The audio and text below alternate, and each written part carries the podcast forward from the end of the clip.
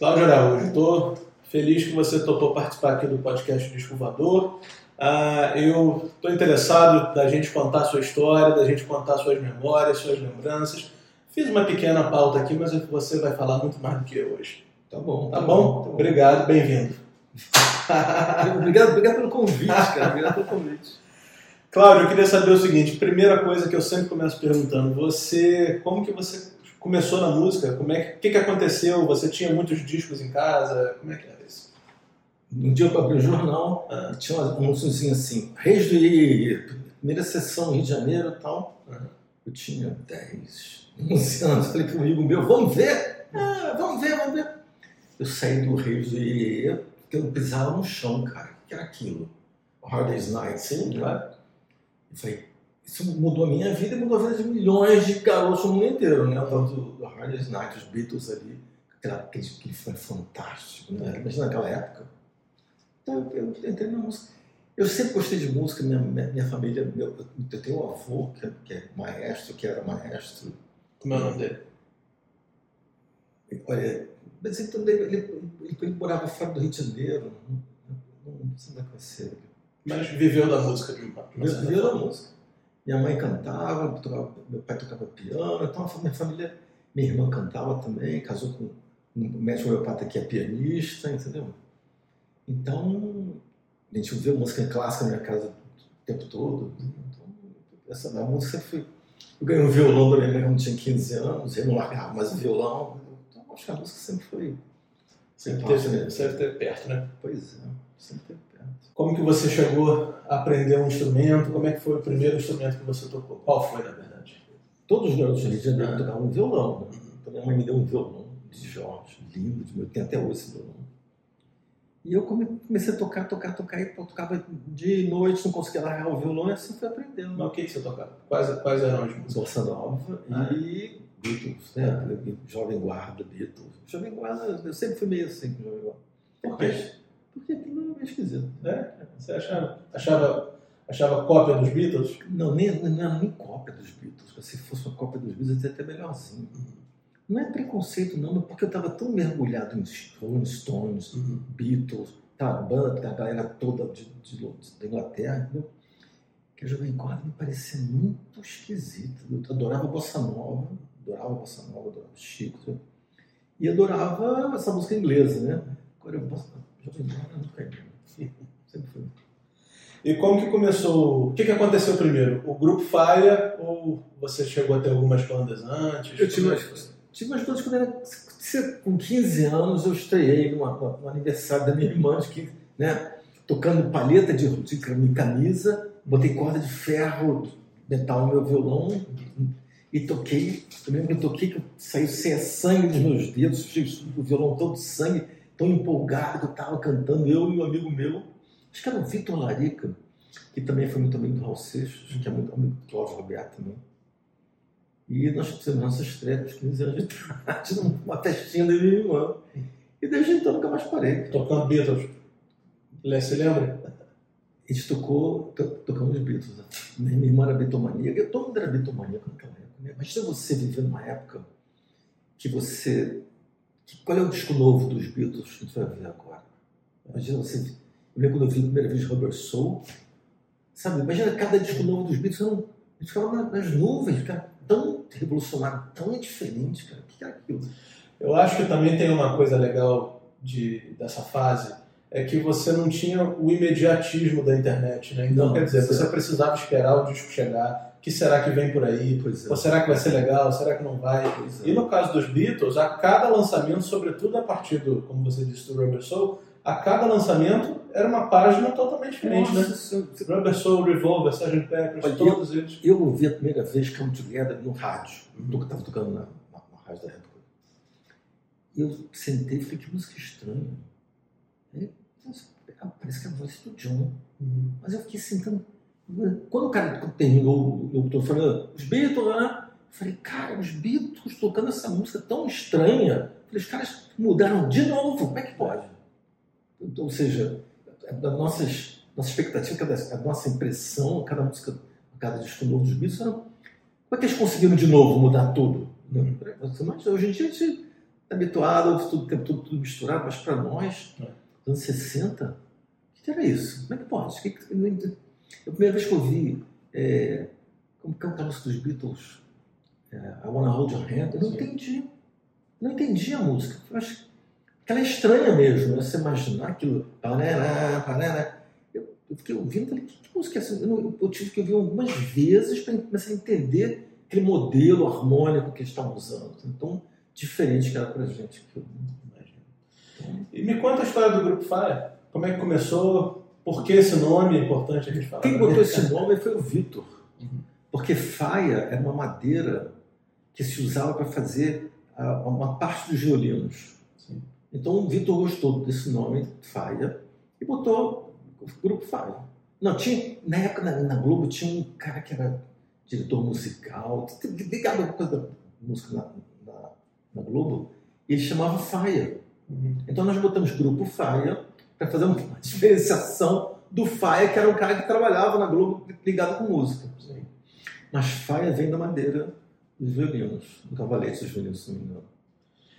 E, e, o que, que aconteceu primeiro? Vocês já tinham músicas autorais? Você, como é que é Só tinha música autoral. Só tinha. Era, era feio tocar a música dos outros. Era assim. É, é verdade, vocês não podem imaginar isso, né? Hoje em dia todo mundo faz cover de tudo. Na época era feio, você só, só podia se apresentar com um grupo de músicas suas. Então todo mundo compunha o tempo todo. É que o Raul Seixas compunha, é nós, todo, todo mundo compunha, porque era feio você fazer versão ou, repetir. Não tinha banda cover. Os carbonos que apareceram naquela época foram os primeiros, mas eles faziam isso para ganhar, dinheiro, fazer disco, para ser mais barato, para não ter que pagar direito autoral para fora. Né? Então era feio. Então nós sempre fizemos nossas músicas, todo mundo fazia suas próprias músicas. Não, veio mutante, veio, todo mundo tinha música própria, ninguém fazia música. Então não era, não era imaginado, imaginável você tocar a música dos outros. A gente tocava nas festinhas de brincadeira e tal, mas você vai apresentar um trabalho seu, tem que ser todo autoral. Todo, todo mundo, é o terço, né? a bolha, todo mundo era todo, todo autoral. Vocês conviviam com essa galera toda? Claro, nós tocamos com o terço, tocamos com a bolha. Eu, outro dia, eu contei, eu contei com o Arnaldo outro dia no estúdio. A gente era amigo daquela época. Imagina. Você sabe que eu acabei, sem querer, fazendo uma reunião da bolha. Porque um dia eu, eu convidei o Arnaldo para. O César participar. Não. O César não, o Renato. Renato, Renato Ladeira. César é, irmão dele. É. E aí convidei o Arnaldo para participar e ele falou para mim assim: Você quer falar sobre a bolha, né? Então eu vou chamar o Gustavo uhum. e vou chamar o Pedrinho, né? Uhum, Pedrinho. Cara, e ele chamou todo mundo, fomos lá para aquele estúdio dele. Você tá falando, Hanoi, é. E aí depois fomos pro bar, na frente, uhum. aí tem uma foto nossa, eu e a bolha. Mas devia ser uma fase incrível, a bolha, é, os textos, né? Os mutantes devia estar. Tá eu vi, eu, eu vi os mutantes, é, a Rita ali deve ter uns 18, 20 anos, no teatro, aquele, aquele teatro Casa que chama Teatro Casa Grande, que me levou. Eu vi a Rita Lee e o Arnaldo, o irmão dele, na minha frente, assim, naquele teatro desse tamanho, tocando aquelas músicas do, do, do festival. Eu, eu devia ter uns 15, 16 anos de idade. Ele ali vestido de noiva, no Teatro Casa Grande. Nós éramos garotos, meninas, eles, tinham um som, que nem as os, The Bubbles, né? Que era, eles tinham um som que a gente não tinha, porque os pais dele eles tinham, tinham, tinham dinheiro, né, e eram ligados à, à, vida artística, né, Renata Fronze, Sim. César Ladeira. É. Então, eles investiram musicalmente, compraram amplificadores e guitarras para os garotos. Então, a gente ouvia eles tocando, saía som da, da, da, dos bubbles. Eu tocava André, nós tocamos André Morroa várias vezes. Né?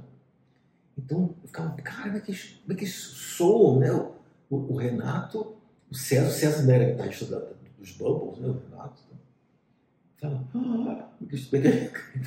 nós tocamos Pane, Felpa Falcão, tá, não tinha som de nada aquilo ali. esse nome Felpa aparece muito aqui. Foi pra Falcão? É. Era um amplificador, né? Era um de baixo. É. Era, era, era, era um, um, combo, né? Mas era um que fazia, que fazia pum, pum, pum, que os outros. Depois a Janine fez o Thunder Sound, que tinha um som legalzinho. Mas a nossa indústria não tinha alto-falante, a indústria, os alto-falantes eram muito ruins. Então os cones, os alto-falantes soltavam com o tempo. Então, funcionava. E os tremendões queimavam o tempo todo. Eu tive um tremendão, queimava o tempo todo. O tempo todo. E quem, é, quem mais aparecia ali? Eu imagino que o Zé Rodrigues deve ter sido um personagem que andava por ali, né?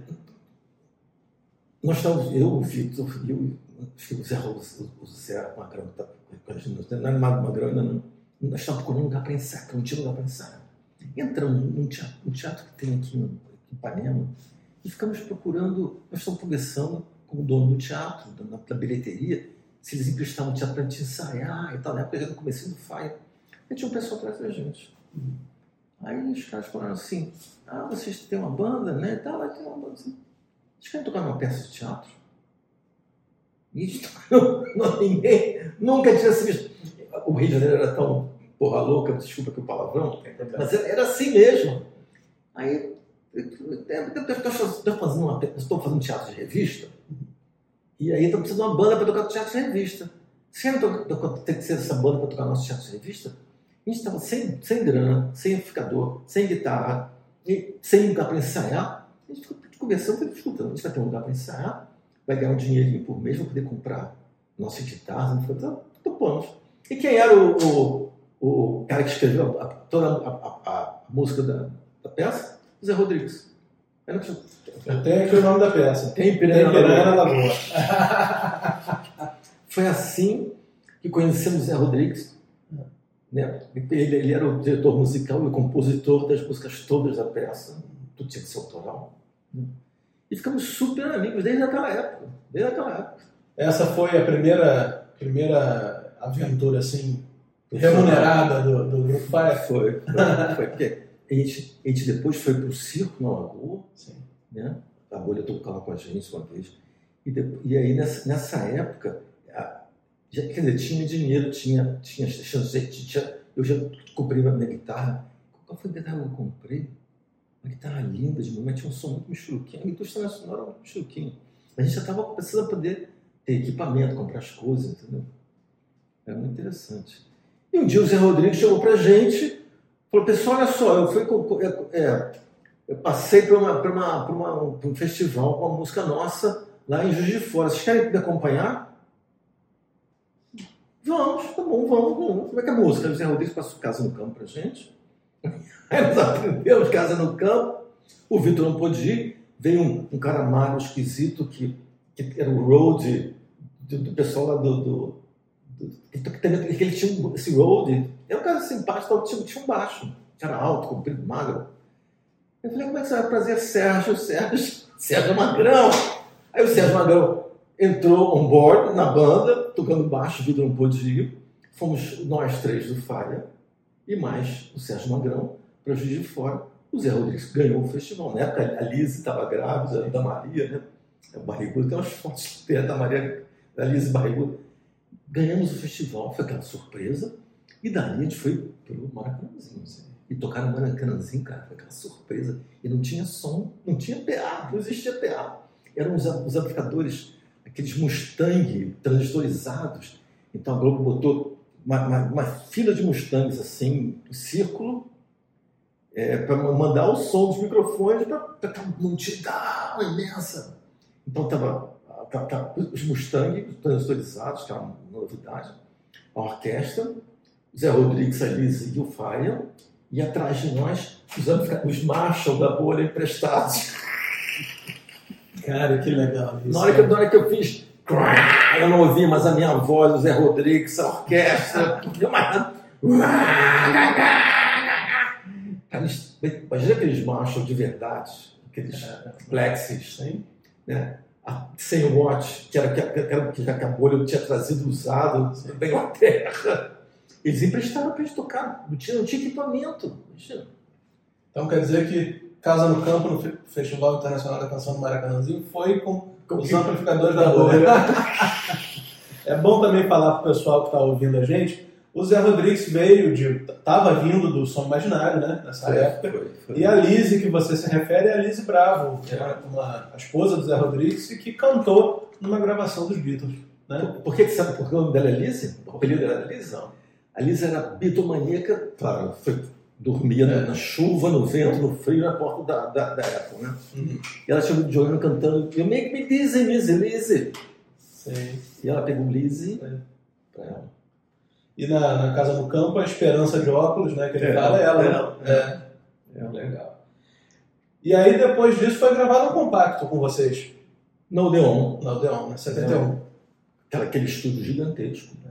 aquela orquestra inteira lá dentro. A bateria do Luiz Machado, do Luiz, o Sérgio Magrão no baixo, na guitarra, o maestro, um dos três e já, era tudo gravado ao, ao vivo, a cores, sem, sem mixagem, sem ensaio. Nós tocando jazz, aquele estúdio inteiro. O cara passou duas vezes, não tinha VU, no, no estúdio Odeon não tinha VU. Era uma válvula que fazia assim. Essa válvula aparece no, no, no Yellow Submarine. Esse, esse, o, o VU, em vez de fazer assim, é uma válvula que vibrava. Então, o estúdio do Odeon, dois canais.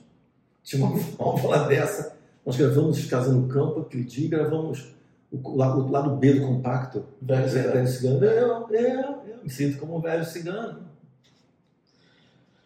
Mas eu queria te perguntar o seguinte também. Nunca mais, nunca mais, não teve nenhuma outra oportunidade da, do Grupo Faia gravar em disco? Fizemos um disco. Teve, mas saiu? Saiu.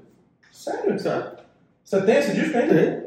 Tem, deixa eu Eu quero, queria, queria conhecer, porque eu até pesquisei, queria saber o que, que, o que, que vocês tinham gravado em disco. E Mas achei... não, não, porque quando a gente terminou o CD, esse CD, eu, o pessoal vai fazer o CD, o CD tava, tinha acabado, tinha acabado de acabar. Falei, pessoal, não vamos fazer o CD não. A gente pega as músicas, faz a mixagem e tal, e põe na internet. Não precisa botar. Não, não, eu digo naquela época, não saiu um não, disco, um LP. Por quê? A gente. Eu, você já estava amigo do Raul Seixas, o Raul Seixas levou a gente para fazer um teste na CBS. Aí que eu queria chegar. Fizemos um teste na CBS, gravamos duas músicas na CBS. Aí um dia marcamos uma reunião na casa do Raul, Raul Cláudio, no centro da maior. Vou embora da CBS, vou, vou deixar de ser produtor na CBS e vou virar cantor na Philips. Eu falei, mas Raul, e aí como é que vai ser? Não, eu vou levar vocês comigo para Philips. E levou a gente para Philips, fez um outro teste com a gente na Philips gravamos mais duas músicas e tal, aquele estúdio da o pessoal da Jovem Guarda gravava lá no centro e tal. E nessa história, é, nós Isso foi na CBS ou na esse, esse estúdio? O, segundo, o primeiro foi, o primeiro foi no. Porque o da Jovem Guarda no centro era Visconde Rio Branco CBS. Então esse foi o primeiro é. teste. O segundo da, da Philips, cara, como é que foi esse teste? Eu, não era aqui em Botafogo, não? Eu, cara, eu não me lembro. Você foi onde o, o Raul gravou o disco dele. Eu gravei com o Raul depois desses estúdios. É porque eu fui muito amigo do Raul Seixas. Né? A gente viajava juntos, conversava o tempo todo, ia para casa todo dia. Eu era muito amigo da Edith também. O, que eu fiquei mais curioso foram as coisas que você gravou com ele. Ah, entendi. As músicas. Eu gravei três é. músicas com ele. Quem não tem colírios, óculos escuros, fiz a, a, a guitarra base. Essa, tom, baby, isso só vai dar certo. Cachorro urubu. E que, uma outra, perguntei comigo para mim. O pior de tudo eu já passei. No passado, é, essa que eu não lembro o título dessa. De passagem de. Então, essa que eu gravei, o que o Mazola montou, fez chifre também. Gravei essas três músicas com E você conviveu com ele ali num espaço de tempo de quantos anos mais ou menos? Vamos tentar traçar esse. Você tem, né? Morava eu perto da Torre de Paiva, morava o Raul no Jardim de Alá. Certo. Então eu saí de casa em cinco minutos estava. Naquela época não tinha porteiro, você não tinha que avisar que estava indo. Eu ia na casa do Raul quase todo dia. Então, eu cheguei lá, assim, na casa do Raul não tinha móvel, naquela época não tinha, na casa do, do, do Zé Rodrigues também não tinha a gente sentava no chão. Tinha puff, né? Ninguém tinha grana. Então o Raul veio me chegar para mim, Cláudio, vamos para São Paulo? Aí, porque o Raul não gostava de dirigir. E ele tinha um, um corcel Corcel, tem que ter aquele patrocinar a música dele, olha só. Então, Corcel 73, que então, fala na música. Então, eu, eu fui com o Raul nesse Corcel várias vezes para São Paulo. Ligaram para o Raul para o Raul fazer um programa de televisão em São Paulo. Uhum. O Raul, ninguém pagava passagem de avião, não sei, não sei se tinha medo, não sei. Então, vamos para São Paulo? Então, eu sempre adorei dirigir. Eu pegava o Corcel 73 do, do Raul e ia para São Paulo. E aí, nessas, nessas são seis, oito horas na época de viagem e volta, a gente ficava o tempo todo conversando e eu aprendi muita coisa do Raul, me contou muita coisa da vida dele. Por exemplo, você lembra alguma passagem assim que você possa contar? Ele me falou uma, vez, uma coisa interessante, ele me falou que ele aprendeu a fazer sucesso com o Gerard Adriano. É. Ele falou, Cláudio, quem me ensinou a fazer sucesso foi o Gerard Adriano. Ele, o Gerard Adriano me dizia, olha, tu tá vendo isso aqui? É assim. Isso aqui, essas meninas, essa música assim. Porque, ou seja, o Gerard Adriano sabia como fazer sucesso e ensinou ao Raul, então grande parte do, do, do da, da, técnica do, do, Raul de comunicação veio de Gerard Adriano. Só isso foi interessante, me contou isso. Jardim, Jardim para nós era, uma, era da turma da Jovem Guarda, a pessoa que tinha um certo olhar meio. Ah, e, o, e, o, o Raul bebeu daquela fonte, né? Pois é, ele aprendeu a fazer sucesso com o Jerry Adriano. Super interessante também. Você chegou a conhecer o Jerry? Cheguei. Muito tempo depois. Uhum. Eu toquei com o Jerry Adriano, é, mas já na, fase dos rocódromos e tal. O Jerry Adriano já faleceu há pouco tempo. O Jerry Adriano faleceu em 2017. Eu sei, que, eu sei porque ele faleceu exatamente dois dias depois do meu pai. Olha só. É, foi 23 de abril de 17, meu pai 21 de abril. Eu, to, eu, eu toquei para o Gerard Adriano cantar numa, num evento de. Eu tenho um amigo meu que cuida de, de, de tem um lar de idosos pra, de, de artistas. Uhum. Então esse, esse, esse, meu amigo faz uma vez por ano um evento musical e chama alguns artistas para cantar para o lar dos idosos. E uma dessas vezes eu, eu já cantei para a Lília, outra vez foi para o Zé Oriental e eu toquei para ele também. Então, eu já estou aqui, decidiu conhecer ele nesse sentido. Né? Bem, muitos anos depois. Né? Mas você falou que você conhecia, você tinha conhecido o Raul? Vocês não, não, não, não, não, chegaram a se aproximar assim, né?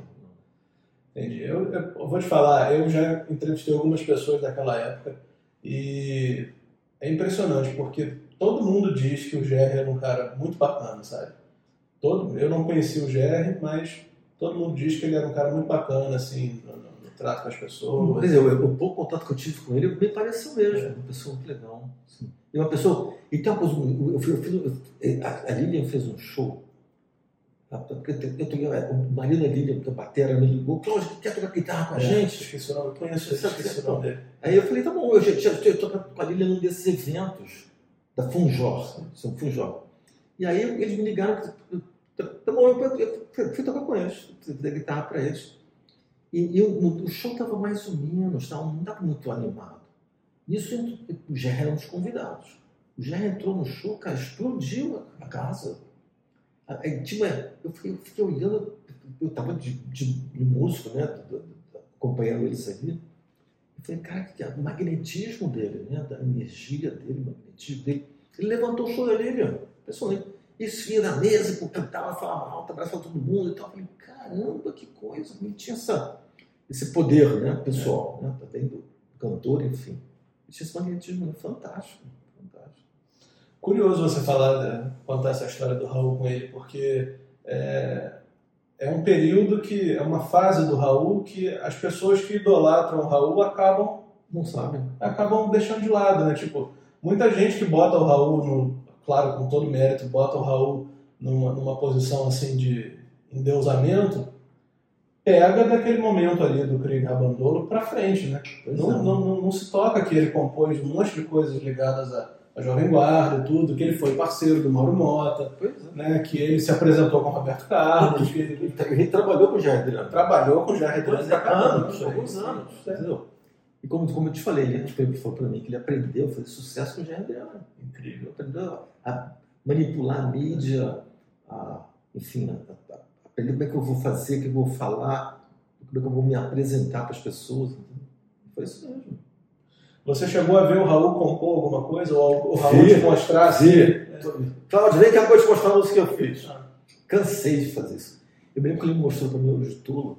Você sabe que, eu, sabe que eu, quando ele mostrou o Tolo, o Raul, pessoal, me perdoe, o Raul é uma mistura de Bob Dylan com. Ele, ele, ele, eu, se você reparar, eu queria estar teste, porque até o Bob Dylan cantava assim. Sim. Ele, o Raul incorporou um pouco do Bob e Dylan. eram muitas palavras, né? Pois é, aquela coisa do Bob Dylan, é. mais, mais mesmo. Se você pegar, o, fotos do, do, do do Raul, ele está vestido de Che Guevara, né? Sim. Aquele bonezinho, a estrelinha no, no teto, aquela estrelinha do comunismo, aquela camisa caqui do Che Guevara. Eu, eu lembro quando o Raul apareceu com aquela barbicha do Che Guevara, quando foi virando o Che Guevara, eu fiquei pensando, por que ele está usando até que está se mimetizando no Che Guevara, entendeu? Ele, ele botou aquela foto do disco, né? Com aquele, aquele bonezinho de Che Guevara, estrelinha do, do, da Rússia, camisinha caque. Falei, porque ele, ou seja, já, tá, já tinha essa coisa do marketing na cabeça dele. Né? Ele já estava usando esses elementos do marketing na cabeça dele. Mas aí ele te chamou e te mostrou o Olho de Tolo, foi isso? Foi. Cláudio, que tinha acabado de fazer o de Tolo. Eu falei, que música esquisita. eu não entendi jeito. Eu queria estar contente, porque eu estou... Quando ele, quando ele terminou de gravar esse disco, ele só no violão. Ele mostrou, ele, ele tinha pegou aquele caderno que ele tinha. Espiral, né? Abriu na minha frente e eu vou contar, acabei de fazer essa música, Cláudio, o que, que você acha? E tocou o todo para mim. Aí eu não gostei. Falei, que música estranha. E aí eu, eu, tava, eu tava vivendo na casa dele e ele chamou é, um, um, regente, não lembro do cara. Um cara super simpático, um, um arranjador. E aí eu vi ele falando para o cara, olha só, quero que você faça exatamente o arranjo da, da, da, da música da Nancy Sinatra.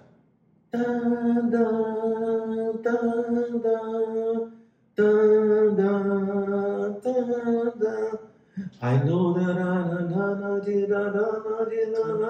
Lembra disso? Claro. Que o, que o Roberto Carlos pegou um pouquinho também. Eu, eu vi, então, era, era a cabeça do Raul Seixas embrulhando o de tolo numa, numa melodia conhecida do público. Entendeu o que estava fazendo? Eu fiquei pensando nisso que esse cara está fazendo. Ele está pegando uma música que é completamente. Né, é, eu queria estar contente, eu estou insatisfeito, eu estou infeliz, isso aqui tudo é uma porcaria, eu não quero nada disso. Eu queria. Queria vou jardim da pipoca aos macacos, não quero essa vida. Eu quero olhar o futuro, os discos voadores. Ele estava com uma letra completamente profética e para frente mas embrulhou aquilo ali numa coisa do Frank Sinatra e do Roberto Carlos. Eu falei, cara, só que interessante. E eu, ele, ele, ele falando para o arranjador que ele queria igual a isso, igual aquilo, aquilo. E foi tanto a música tem a introdução do. do... Estou tentando lembrar quem é o arranjador dessa música. Será que foi o Chiquinho de Moraes? Não sei não. É, porque o Chiquinho, de, é, o Chiquinho de Moraes era o arranjador do Roberto, né? Então. Não sei se. É... se, se enfim, e, e o cara foi e fez, fez o arranjo. Que incrível, Ele, ou seja, isso era o Raul Seixas usando a cabeça do Jerry Adriani para embrulhar uma mensagem completamente é, política e, so, e, social. Né? Eu, eu, não quero essa vida esquisita, eu não quero saber de você, eu não quero dar pipoca aos macacos, não quero saber do meu carro, eu quero procurar disco voador no céu. Ele está dizendo, tá dizendo isso, mas embrulhou isso numa, numa melodia conhecida que as pessoas cantavam, achavam bonitinha. E, e aí um dia ele falou para mim, Cláudio, você não sabe nada. Ó, eu, eu levei, estava lá com meu disco, pessoal da Filhos, escolheram Ouro de Tolo como música de trabalho. Ele falou para mim, Cláudio, eu nunca tinha imaginado que Ouro de Tolo fosse a música que ia ser trabalhada no disco. Ele não sabia, ele não achava que ia ser Ouro de Tolo. E o pessoal da Philips escolheu Ouro de Tolo exatamente para ser a música de trabalho dele. Ele falou, mas a música que a letra é muito complicada, não tem refrão, não tem. Né? Por que, que esses caras escolheram? Eu não sabia por quê. E foi, foi na lata, né? Foi a música certa, escolhi, foi super, deu super certo. E ficava, ficava o Raul e a Edith dentro de casa com o radinho ligado, que tinha uma conta muito louca. Cada vez que a música tocava no rádio, não sei quantas cópias eram vendidas. Então eles ficavam fazendo conta, ele disse. Para ver quanto ia entrar de grana no. Não, quantos, quantos discos eles iam vender? Uhum. Mas eu nunca, nunca eu não sabia. Isso é coisa de produtor, né? Gente que está tá, tá dentro da indústria né, dessa música. Que eles tinham um estudo que cada vez que a música tocava na rádio, tantas cópias eram vendidas. Então eles passavam um dia o rádio ia Edith contando quantas músicas tocavam, porque sabiam quantas cópias iam vender do disco. E a música tocava o tempo todo, o tempo todo. Eu falei, Deus do céu. Né? Isso aí era, ainda era escola, escola de Adriane, ensinando para o Raul como é que o, embrulho, onde ele vai colocar a mensagem dele dentro. Que incrível, cara. Fantástico. Deixa eu te fazer uma pergunta, me dá a sua opinião. Por que, que você acha que muitas vezes essa ligação do Raul com o Jerry Adriane é subtraída da história? Durou muito pouco tempo mas pelo que você está me contando foi muito importante. Olha, é, é, é, é, é a, qual é a palavra que eu vou dizer para você? Como, como é, a, é a iniciação midiática do Raul Seixas José Adriano. Se, se isso existe, eu posso dizer isso para você. Ele aprendeu a fazer, ele falou para mim, Cláudio, eu aprendi a fazer sucesso com o Jair Adriano. O Jair Adriano me ensinou a fazer sucesso. Uhum. Agora, isso é, não tem o Raul como músico, não tem o Raul como compositor aparente, não é verdade? O Raul depois fez sucesso como aquele roqueiro brasileiro que tinha uma, essa imagem do Tio Guevara e cantava que nem Bob Dylan. Entendeu? Coisa meio mística também, depois um pouco. O Raul, o Raul era super ligado à psicologia, ao adorava psicologia. Quem trouxe essa coisa mística foi o Paulo, Paulo Coelho. Essas ideias todas de sobre alternativa, tudo isso é Paulo Coelho. Paulo Coelho enceninava na cabeça do Raul com essas ideias. Uma vez o Raul falou para mim que não era o Paulo que escrevia as letras. O Paulo até até brigado por causa disso. Né? Mas é, o Paulo talvez não escrevesse as letras, ele dava as letras para o Raul, dava as ideias, a, a, a, questão, a questão da Gita, por exemplo, aquilo ali é Paulo Coelho, entendeu? Mas talvez, talvez eu não sei, estou por fora. Talvez o Paulo, o, o Paulo não tenha escrito todas as frases, mas ele inseminou o Raul com todas as ideias de, Toda aquela coisa estudante alternativa, aquela chavinha que estava pendurada do Raul, é tudo. A ponto de tornar um parceiro, né? Não, ele era, ele era um grande parceiro do Raul. É. Depois que, eles se separaram, a, ao meu ver, a produção, é, é, composição do Raul caiu muito. Eu também acho. O Cláudio trouxe, o Cláudio Roberto trouxe uma coisa interessante. Uma coisa interessante, o Cláudio Roberto não queria gravar Maluco Beleza. É, né? é, bom, o Cláudio me procurou uma vez Porra, cara, o Raul teve lá na, na, lá na casa dele, lá Miguel Pereira e tal, passamos a tarde inteira conversando, compondo. Ele falou, falou Cláudio, vamos gravar um disco? Ele falou que convenceu o Cláudio a gravar um disco. E aí eu, eu tinha uma música lá, que é Maluco Beleza, mostrei para ele. Mas eu não queria, eu achava aquela música muito ruim. Não queria. Ele falou, Cláudio, ele falou para o Cláudio Roberto, eu vou pegar essa música aqui. E pegou o Maluco Beleza, deu uma arrumada uhum. e gravou. E, é o Maluco Beleza até hoje mas, mas aquilo ali é Cláudio Roberto. É um dos últimos grandes sucessos do Raul. Pois é, cronologicamente. Pois é. Você se lembra a última vez que você viu o Raul na vida? Lembro. Cláudio Roberto me ligou. Eu já estava na faculdade de medicina. Cláudio, o Raul está caído na casa dele, passou a noite inteira cheirando quilene, um anestésico, e está desmaiado na casa dele, fora de si. Vamos lá socorrer o Raul. Você já era médico? Eu já estava já estava quinto ano sexto, sexto, sexto ano. Perto do final. Eu já estava, já estava, já estava. Souza Guiar, ah, coração. Fomos com, fui com o Cláudio Roberto, o Raul estava num apartamentinho. Sabe aquela ladeira tem ali em frente o canecão que sobe e desce, sai cai em Copacabana? Sei, onde então, é o Rio Sul, né? Então, exatamente. É. O Raul tinha um apartamentinho pequenininho ali. Hum. Aí fomos, fui até lá com o Cláudio Roberto. Chegamos lá, estava o Raul verde. Ele não estava amarela, estava verde de interesse, né?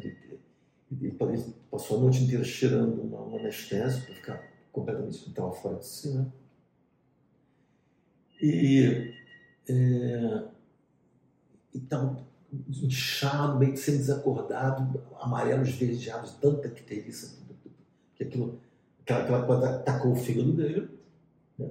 É, é, eu tenho a impressão que a partir dali começou a uma, uma certa hepatite crônica, outra pancreatite, com zero primor da pancreatite.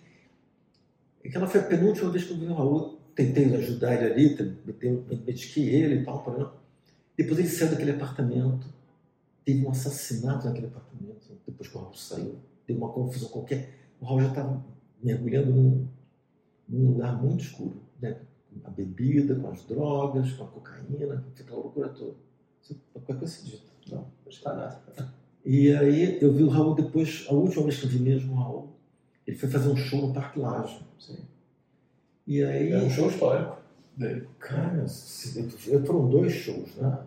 Foi, já, é, já é aquele guitarrista. É, aquele, é o guitarrista é. Que, foi, gravou a introdução do som, porque não tem colírios, a, a introdução é dele. Eu fiz a guitarra base, ele fez a guitarra solo. E aí o, o show começou, cadê o Raul? Cadê o Raul? o, o Tony começou a tocar e tal, começou a tocar, começou a tocar o Sunshine Não, foi Sunshine Ele começou a tocar uma música do Queen. Uhum. E que do Raul, que do Raul. Nisso me veio um Raul, trôpego. Né? Aí pegou o microfone, tava com a guitarra pendurada, que pegou o microfone, deu um. 30 segundos depois ele caiu ficou ali mesmo. E aí ele já estava nessa fase emburacada, nessa loucura. Já separado da Edith, a Edith já tinha ido embora para os Estados Unidos. A Edith se separou dele, para mim foi. Começou a queda dele, foi ali, porque a Edith era um, era um pilar. Desculpe as, as outras esposas dele, eu não conhecia as outras, mas a Edith foi que segurou ali o Raul. E aí eu, eu fui, ver, fui ver o Raul, né, aquele dia. Eu já era médico, eu tinha casado, tinha filhos. E eu sentei do lado dele, Raul estava sentado no chão, o show foi cancelado, devolveram os ingressos. Eu falei, Raul, e tal, mas é. Ele falou, Cláudio, você, você. Eu falei para ele assim, Cláudio, assim, você é um médico novo, não sabia. sabia, não, mas você não pode ficar assim e tal. Né? Foi a última vez que eu vi o Raul. Impressionante. Isso aqui, isso aqui é novo né? Novo, é, é, é, é. Né? Não, mas é nova era. Uhum. É, é, o, é, o, novo mundo que ele dizia que acontecer, essa nova era, novo, novo, nova, nova, a nova era, novo, uma nova era. Eu falei assim, Cláudio, você nunca vai esquecer. Eu falei, Cláudio, você é o mestre do novo Leão, Cláudio. Incrível, né? E depois disso, o Raul estava com aquelas pessoas em volta, os caras de preto. Eu tive uma impressão horrorosa daquilo, cara. Horrorosa. Desculpe quem estava à volta dele. Eu tinha a impressão que eram uns urubus sugando o restinho de, de luz que tinha naquela figura fantástica que era. Foi a última vez que eu vi Raul. Foi naquele show no Parque Laje, no segundo dia. Ele fez dois shows, eu fui no segundo. E não teve show nenhum, porque ele chegou trôpego, né, bêbado. Depois soube que ele foi para São Paulo. Né? E morreu em São Paulo, né? Morreu em São Paulo. Né? Morreu sozinho, né? É, sozinho. sozinho. A Edith ficou magoada. Eu encontrei com a Edith, cara. Eu estava mais uma vez na casa do Raul, saindo da Top Spa, contando os jardim de lá. E se veio a Edith, na minha direção. Eu olhei para a Edith meio estranha. Quando ela chegou para mim, ela estava desfeita aos prantos. Eu falei, o que aconteceu, Edith? Eu e Raul vamos nos separar, vamos nos separar. Ele está tá contra a mulher, ele está com a irmã do, do, do, do Caio, do, do guitarrista que está tocando com ele, da Glória. Eu não, eu não sabia disso, mas eu, eu, sabia que o Raul tinha feito uma música no disco antes, ele traduzia, tá aquela é, música ele ia separar. Você está se referindo ao Jay Wacker. É, exatamente. É, a Glória. É a Glória Wacker. Pois, pois é, o Raul já estava de olho nela, separou. Eu, eu perdi, eu perdi, eu perdi meu medo da chuva. Sabe essa música?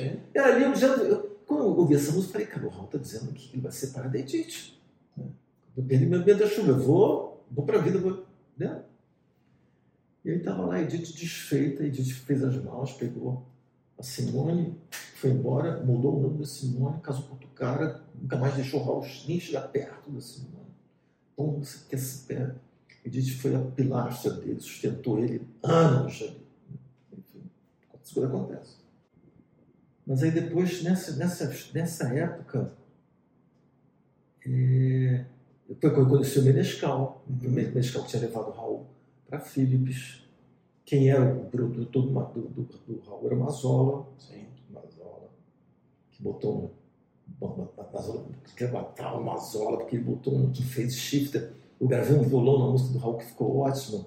Ele botou um phase shifter em cima. Eu queria matar o Mazola. Qual era a música? É, se vem comigo para mim. Pior de tudo, já foi.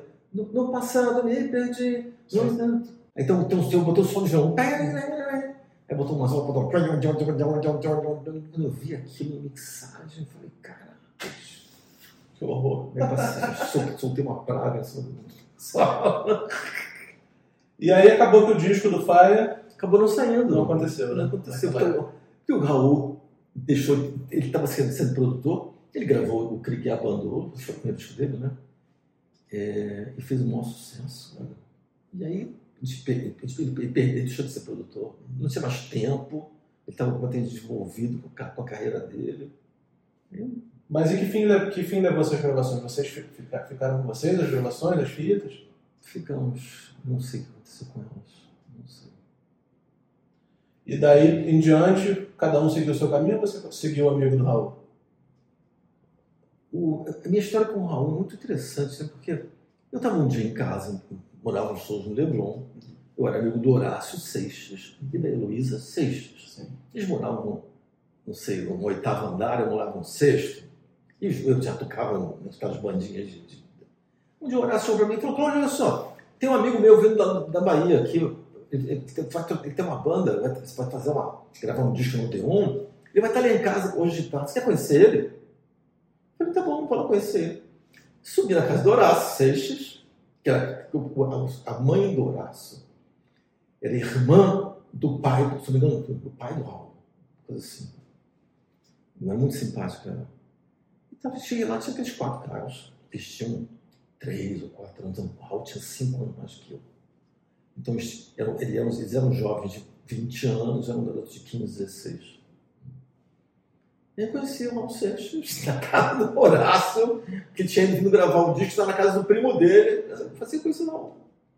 Aí o Raul gravou esse disco, esse disco parece que não, fez, não foi lançado, não fez sucesso, enfim. Ele ficou super chateado, voltou para Salvador depois. E nunca mais soube do Raul. Três, uns três anos depois, de Horácio me encontrou, Cláudio, lembra daquele meu primo? Ele estava voltando para o Rio de Janeiro. Ele, vai, ele arranjou um emprego, vai ser produtor da CBS e está vindo aí, estava vindo aí para ser produtor. Produtor associado, um tipo de produção que ele ia fazer. O Raul veio, pastinha, tinha uma pastinha James Bond, já todo certinho, cabelo curtinho, sem, sem barba e tal, não tinha crescido aquele cavanhaque dele ainda. E foi ser produtor de Jerry Adriane, cara.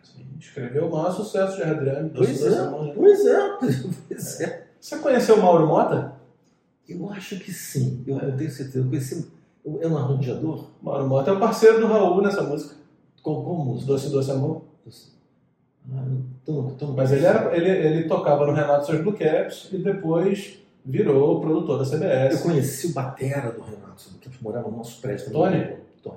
Tony eu entrevistei. Pois é, então, ele, ele morava no mundo aqui no Leblon. Então, então, nesse prédio... Quando eu entrevistei ele, ele, eu entrevistei no passado, ele está morando na Gávea, mas... Então, nessa época, que o Tony, quando eu conversava com o Tony no elevador, morava o Raul, o Raul, desculpa, o Horácio, a Heloísa, eu, o Tony, mas e o aquele jogador do Botafogo que era maravilhoso, aquela folha seca, cara. Morava também, aquele, aquele jogador do Botafogo, foi da seleção brasileira, também morava no prédio. Era um prédio que tinha um Leblon. Era legal. Pois é, pois é.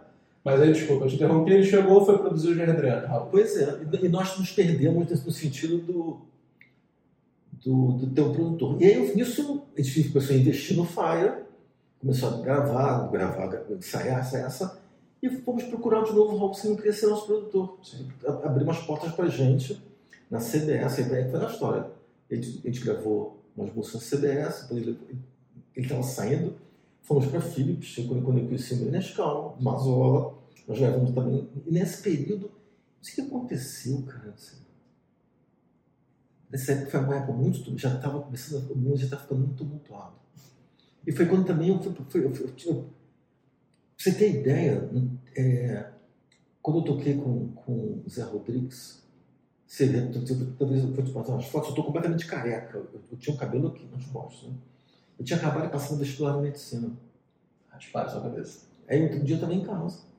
Eu recebia, liguei, mamãe passando vestibular e tal. Um dia, 11 horas da noite, pouco campanha lá em casa. Claro que não tinha porteiro, nada disso. Eu abri a porta. Quando eu abri a porta, cara, tinham quatro meus colegas com a tesoura na mão. Ali eu tinha o um cabelo nas costas, roqueiro e tal. Ali na porta, os caras me cortaram o cabelo todo. Sobrou nada, enfiaram a tesoura, ah, rindo. Aí eu fui tocar com o Zé, com o Zé, com o Zé Rodrigues, Casa no Campo, raspa a cabeça, raspa Tá tudo, tá tudo misturado também. Era o Zé Rodrigues, era Casa no Campo, festivais, o, o, o Maracanãzinho, o Raul naquela, nessa confusão fazendo sucesso. Eu vivia na casa do Raul, isso aí, enfim uma confusão danada. Mas foi muito divertido, porque tinha, junto com o Zé Rodrigues, tinha o meu Nascimento, tinha o pessoal do seu imaginário. Então eu ia para casa do, do, do, Zé Rodrigues, enquanto estava casando com a Lisa e tal, e estava lá o pessoal, estava lá o Milton, estava lá, tá, tá Vitor, estava conhecendo o Tavito lá, Tavito, Tavito. Então, aquele meio, meio um bando. Quase imagina fazendo faculdade de medicina e, ao mesmo tempo, vivendo com o Milton Nascimento, com o David, com o Zé Rodrigues. Você não pensou em largar a medicina?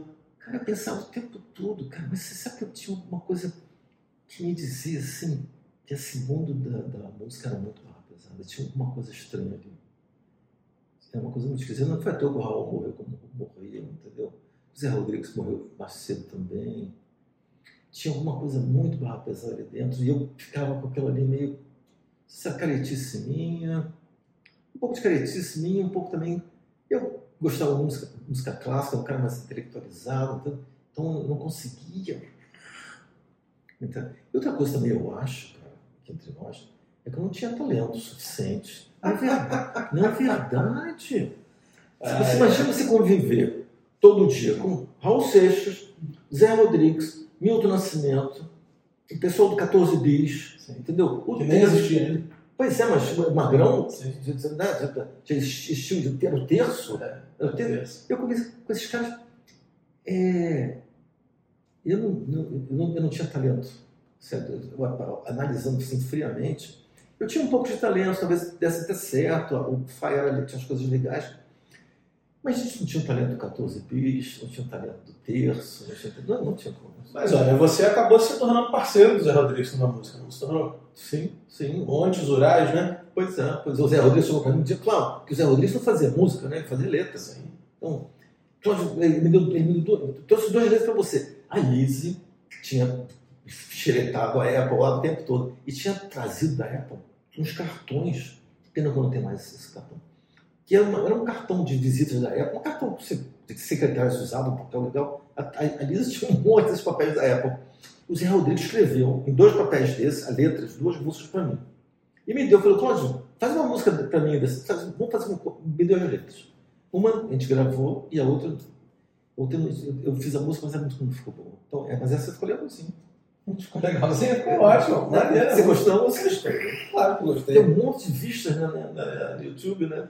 E foi mais ou, menos, mais ou menos nessa época também que vocês participaram do, do filme da Ana Maria Baiana? Não, 72? É. Muito tempo, muito depois. É, muito depois? tempo depois. É. Muito tempo depois. É. Como é que é essa história? Você, Emílio. Cláudio, olha só, eu, eu, eu e a Ana vamos fazer um filme é, chamado 1972 e tal. Hum. A gente queria usar uma música sua para ser o tema do, do filme. Eu falei, jura, Zé? Jura? Tá bom vai ser, vai ser a, a, música é, que a Ana, a Ana Maria Baiana era da nossa patota daquela época do Milton Nascimento, Zé Rodrigues, ou seja, andava com aquele nosso bando. E a Ana Maria conhecia nossas músicas, que eu, que eu, eu tinha feito com Pedro Figueiredo, com outras pessoas. Então, a Ana Maria conhecia, então, a Ana Maria se lembrava dessa música. E falou para o Zé, Zé, olha só, o Cláudio tem uma música ótima que serve para nosso filme. Então, o Zé Emílio me ligou e falou, Cláudio, mas eu só quero, eu quero o seguinte, e o que, eu quero fazer nesse filme é a reunião da bolha. Então, você vai entrar em contato com o Renatinho, que eu chamo Renato, Renato Renatinho, e você vai, vocês vão fazer é, a, a, trilha sonora do filme, a, do, quatro mãos.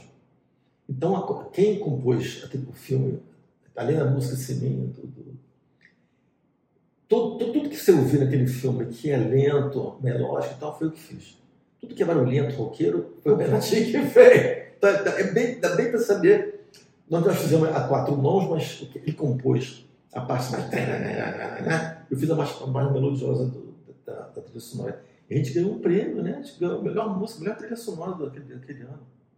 Que ano foi? Porque o filme é 70, 1972, mas, mas não é de 1972. Não, o filme 72 é a época que a gente vivia com o Raul Seixas aqui no Rio de Janeiro. Sim. Aquela cena do, do, do da, da, polícia chegando né, frente ao, ao cinema, tá, passando, eu vivi aquilo. Uma, uma, parte, uma boa parte do filme é, é, é autobiográfico. Eu, eu, vivi aquelas coisas. Eu vivi aquilo com a Maria Baiana. A Ana Maria só conheceu o Zé Emílio um pouco tempo, pouco tempo depois. O Zé Emílio era de uma outra turma, pertencia a uma outra turma. Outras músicas que tem disponíveis na internet que eu pediria para você comentar também, por favor, é, são as músicas Petúnia Macadame e Terraço. Petúnia Macadame é o seguinte: eu e o Pedro Figueiredo éramos apaixonados por dois meninos. Né? Então, é, é, e fazíamos músicas para ela. Cada um pela sua, né? É, não, não, claro. Por duas meninas, né? Você sabe, você sabe que eu e a Ranaldo fomos casados com a minha mulher, né? É mesmo? É, sim, é, é diferente. Porque eu fui casado com a Vera, ah. e assim, tem sempre pericô com a Vera. O Arnaldo conheceu a Vera e casou com ela. Eu fico com ela parado até hoje. A gente foi casado com a mesma mulher, em épocas diferentes. Claro, né?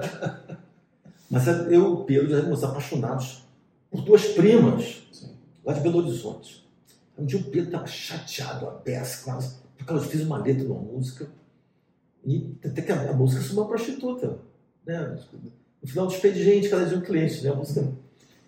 E eu me deu aquela letra, eu fiz essa, eu fiz essa música, tá no, tá no YouTube, da Pitoria Macadão. E essa música a gente, a gente gravou ao vivo.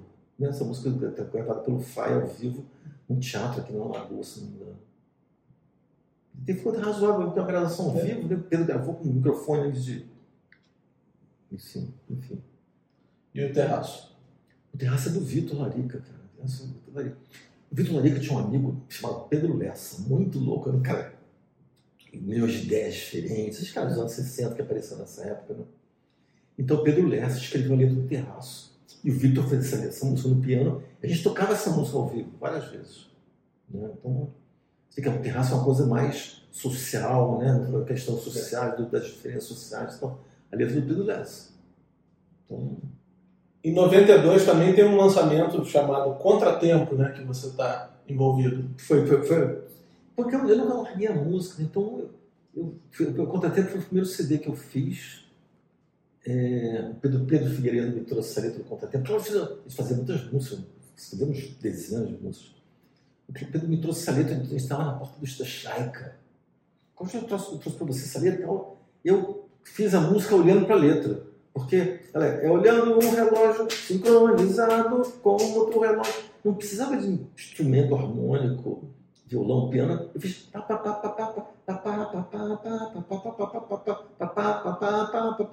Eu fiz a música na rua, lendo a letra, cheguei em casa, peguei o violão. Mas, contratempo, o nome dessa essa música foi feita assim, no meio da rua, na porta do Chaica. E o disco, o CD, depois a gente gravou. Aí eu chamei com o pessoal do Faia, com o Ricardo, com o Joca, o Vitor, com o Vitor Larica, meu irmão Carlinhos participou também. E assim, os dois CDs que a gente fez foi assim. Dois ou três.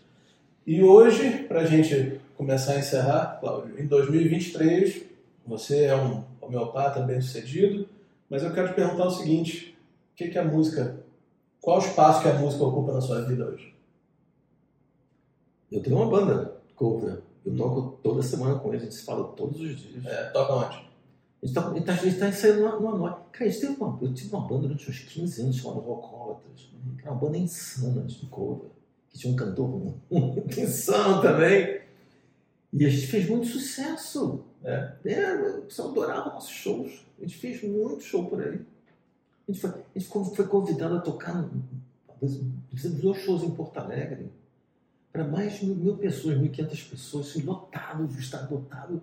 Fazer show de verdade mesmo. Que maneiro. Eu tenho equipamento, eu, to, eu, tenho, eu toco até hoje, tô, tô todo, eu toco todo dia. Né? Uhum. Então, é, quer dizer, a música faz parte da minha vida todos os dias. E essa banda que você está ensaiando com, lá no Hanoi ainda é o Apólatras? É o Apólatras. É. Tem, tem uns três, uns dois ou três do Apólatras antigos. A gente sai o tempo todo. Mas vocês estão se apresentando em algum lugar? Ainda não. Mas, mas estão querendo. A gente, se, a gente se apresentou muitas vezes, teve, teve a pandemia, né? Então teve essa, essa vazão, essa, essa loucura. E aí que terminou a pandemia, eu falei, pessoal, vamos voltar a tocar de novo. A gente está tentando. Que é difícil, né, cara? Porque o cantor é um, é um cara de, de super ocupado, ele trabalha com RH e tal. Nosso batera e nosso baixista são músicos só vive de, de, música. Mas eu tenho, tenho essa vida médica, o meu cantor tem, tem esse trabalho como executivo de RH. Eu acho que gente se encontra toda semana, a gente toca toda semana. Um dia eu quero ir lá acompanhar. Tá lá, lá no Noi. Lá no Noi. Terça-feira. Cláudio, eu quero te agradecer ao papo. Poxa, aprendi muito e adorei ouvir suas histórias. Obrigado, obrigado, obrigado. Até semana que vem, galera. Valeu. Tchau, pessoal.